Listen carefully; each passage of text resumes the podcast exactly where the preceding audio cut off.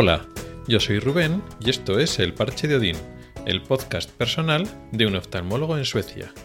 Este es el vigésimo octavo episodio y vamos a hablar de zapatos. Pero antes, una pequeña actualización del tema de la semana pasada. Estuvimos hablando del examen MIR, de cómo los españoles, los médicos españoles acceden a la educación especializada, cómo pueden formarse en una especialidad, a través de un examen de acceso y cómo en Suecia funcionan las cosas diferentes. Pues justo esta semana ha salido una noticia que quieren cambiar, o bueno, lo quieren hacer, no sé si lo conseguirán parar los médicos, quieren cambiar la forma eh, de la selección de los opositores MIR, de los médicos que tienen que coger especialidad. En vez de hacerlo presencial, lo quieren hacer virtual, pero digamos, no puedes ir eligiendo a la vez quieren hacer como una especie de, listado y entonces tú cuando eliges no sabes las plazas que tiene disponible, o sea, un, disparate, un despropósito. Con justo hemos hablado del tema la semana pasada y ahora sale a palestra un problema serio que tienen ahora los opositores, los médicos que han hecho el MIR y que ahora tienen que elegir plaza, que quieren cambiar el sistema con la excusa de la pandemia, pero no tiene mucho sentido lo que quieren hacer. Pero bueno, de eso no voy a hablar ahora, simplemente es un comentario de que ahora mismo todo esto está en el aire, no sé si los médicos conseguirán pararlo y podrán parar el ministerio o esto seguirá adelante, pero es un problema muy serio aquí en, en España. Claro, si estamos comparando el sistema sueco con el sistema español, el sistema español tiene sus fortalezas, el examen tiene sus ventajas y sus desventajas, y el sueco tiene sus ventajas y desventajas. Claro, si ahora el examen la elección de plazas se vuelve tan impredecible y tan injusta, pues claro, evidentemente al final, pues para hacer un examen así que sea injusto, te comes las desventajas del examen, pero no tienes las ventajas del examen, con lo cual, pues en fin, la cosa está mal. Pero hoy no vamos a hablar de, de, eso. Igual, conforme el tema se resuelva de aquí unas semanas, podemos volver y analizar lo que está pasando en España y las consecuencias reales. Hoy vamos a hablar de un tema totalmente diferente, quizá un poco más frívolo, si queremos verlo así. No vamos a dedicar todos los episodios a, digamos, reflexiones o análisis más o menos sesudos de cómo funciona la sanidad eh, en los diferentes países y analizar, sino que también hay que alternar con episodios donde voy contando detalles que me llaman la atención de cómo funcionan las cosas aquí en Suecia. Y un detalle curioso, bastante curioso me ha parecido a mí, tiene que ver con eh, la ropa y el calzado aquí en las consultas. Supongo que en Suecia, pero me llama la atención en el hospital, en las consultas médicas del hospital. Las consultas médicas del hospital realmente son, están muy bien dotadas, muy bien equipadas, son muy amplias. Me llamó la atención el espacio que hay. Tienes mucho espacio pues, para explorar al paciente, para eh, el acompañante. Curiosamente, aquí no pasa tanto como en España, que en España es muy habitual que vengan los dos padres con el niño cuando el paciente es un niño. Incluso a veces viene más gente y no cabe en la consulta y tienes que parar porque viene el abuelo, un hermano, los dos padres y viene mucha gente. Aquí es bastante habitual que venga el niño con el padre o con la madre. Es muy frecuente que venga el padre, o sea, aquí está como muy igualitario que venga el padre y no la madre, pero no es muy habitual que vengan los dos, cuando en España es más frecuente, no siempre, pero es relativamente habitual que vengan los dos, los dos padres. Aquí es raro. Aquí normalmente viene el niño con el padre, con el padre o con la madre. Con el carrito, si es un bebé. A veces vienen con el. Si no saben, ah, saben hablar bien sueco, a veces vienen con el traductor. Y entonces, pues bueno, en la consulta, pues entra, yo qué sé, el padre, el niño y el traductor. Bueno, y si es un niño pequeño, pues a veces viene con un carrito, con el carrito del bebé. Y se cabe perfectamente, o sea, son habitaciones, las consultas médicas son muy amplias. Y bien, pues bueno, pues la decoración o la configuración, pues con estilo nórdico, que está bien. Un detalle curioso, las mesas donde tienes el ordenador son muy amplias, son mesas muy grandes donde cabe el ordenador, a veces tienes un monitor, a veces tienes dos monitores, eh, el teclado y tienes mucho espacio pues para pues con diferentes eh, bandejas, eh, algunos aparatos, etcétera. Todo como muy bien equipado y muy curiosamente es muy habitual, no sé si esto es en todas las consultas o es más en particular de del hospital donde trabajo o los hospitales donde trabajo porque son físicamente diferentes edificios que las mesas donde está el ordenador tienen un par de botoncitos con un motor eléctrico para que las mesas se eleven o se bajen.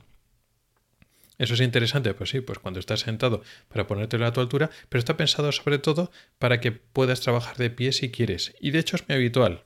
Eh, ves a bastantes personas que van alternando y a veces están sentados y a veces trabajan de pie para no estar todo el rato sentados. Aunque realmente en las consultas médicas el médico no es que esté tanto tiempo sentado, está, pero bueno, cuando viene el paciente, pues eh, vas con él para explorarlo, para hacer lo que tengas que hacer, pues te tienes que levantar, tienes que salir de una habitación, irte a otra. Tampoco es un trabajo realmente tan sedentario de oficina. Pero aun con esas te dan esa posibilidad de que eh, pues puedes estar un rato sentado y luego después, pues a media mañana, pues decides ir escribiendo, ir mirando las cosas en el ordenador de pie. Pues te subes la mesa y entonces trabajas de pie perfectamente. La verdad es que yo no me he acostumbrado mucho a esto. Cuando voy a empezar a trabajar y la, y la mesa y está puesta para estar de pie, pues puedo empezar a trabajar de, de pie. Pero si la mesa está pues normal, a la altura de normal de estar sentado, yo me siento delante del ordenador y trabajo todo el día sentado porque estoy acostumbrado, son muchos años así y no se me ocurre, ah, voy a ahora darle, ¿no? Darle al botón y, subirla. La verdad es que no, no se me ocurre. Más detalles. Eh, hay una política de, a nivel de la ropa que me parece muy bien, que bueno, tú en cuanto llegas ahí a trabajar te tienes que cambiar. Te pones, no, no solo cuando estás en quirófano, que eso pasa en todos los lados, sino si vas a pasar consulta, tienes que poner una especie de pijama de consulta, que es de otro color, que siempre es con manga corta. Y además de ese pijama, eh, bueno, te tienes que identificar con una especie de etiqueta según la categoría profesional y también con la, una la tarjeta identificativa, también la tienes que llevar colgando. Además importante llevarla siempre porque cuando tienes que ir a los diferentes sitios eh, es con acceso, tienes la tarjeta, la estás utilizando continuamente para acceder a los diferentes sitios. Y vas de manga corta y no puedes llevar reloj, ni anillos, ni nada de eso. Eso me parece una política muy interesante de higiene. Y aparte, bueno, de que ahora, por supuesto, con la pandemia, pues hay que lavarse las manos y siempre con alcohol antes y después eh, cuando con los pacientes. Pero es que además eso, no llevas anillos, no llevas reloj, te tienes que quitar el reloj. Entonces eso es como muy bien, ¿no? Muy, muy higiénico y, y bien. Y eso no es de eso de no llevar reloj y no llevar anillos y siempre manga corta no es de la pandemia, esto es de antes. Esto es lo que se hace aquí y los médicos y todos los, todos los sanitarios que pasan consulta funcionamos de esta manera. Con lo cual, bien, da una sensación pues de, limpieza, de higiene, unos protocolos como muy bien, todo muy limpio, por decirlo así. Y lo que me llama mucho la atención, y me sigue llamando la atención, es que se pueden ver con bastante frecuencia unos zapatos sueltos ahí en la consulta. Me explicaré. Cuando llegas a consulta, a la consulta, es muy habitual que el médico utilice su propia consulta para cambiarse. Además, las consultas tienen, casi todas, tienen para cerrar. Entonces tú entras en tu consulta, la que te toca ese día, cierras y entonces tienes para cambiarte. Pues te cambias y luego después la, ropa la puedes llevar a una especie de, vestidor o de habitacióncita donde el personal puede guardar pues, eh, mochilas o la ropa. Y entonces la dejas ahí y pero te cambias en la, en la, consulta. Y también te tienes que cambiar de zapatos. No lo he dicho antes, no puedes trabajar allí con los zapatos de la calle. Tienes que traerte unos suecos o si quieres unas tipo zapatillas de deporte, pero que solo los utilizas dentro del hospital, no, no fuera. Entonces, como todo más, más higiénico, ¿no? Es como traer las medidas de higiene que en España se utilizan para quirófano y también en las consultas. Es decir, unos zuecos que no salen al exterior y un pijama que te lo pones en ese momento y lo echas a lavar ese mismo día. Pues lo mismo en consulta, o sea, todo muy higiénico. Entonces te cambias.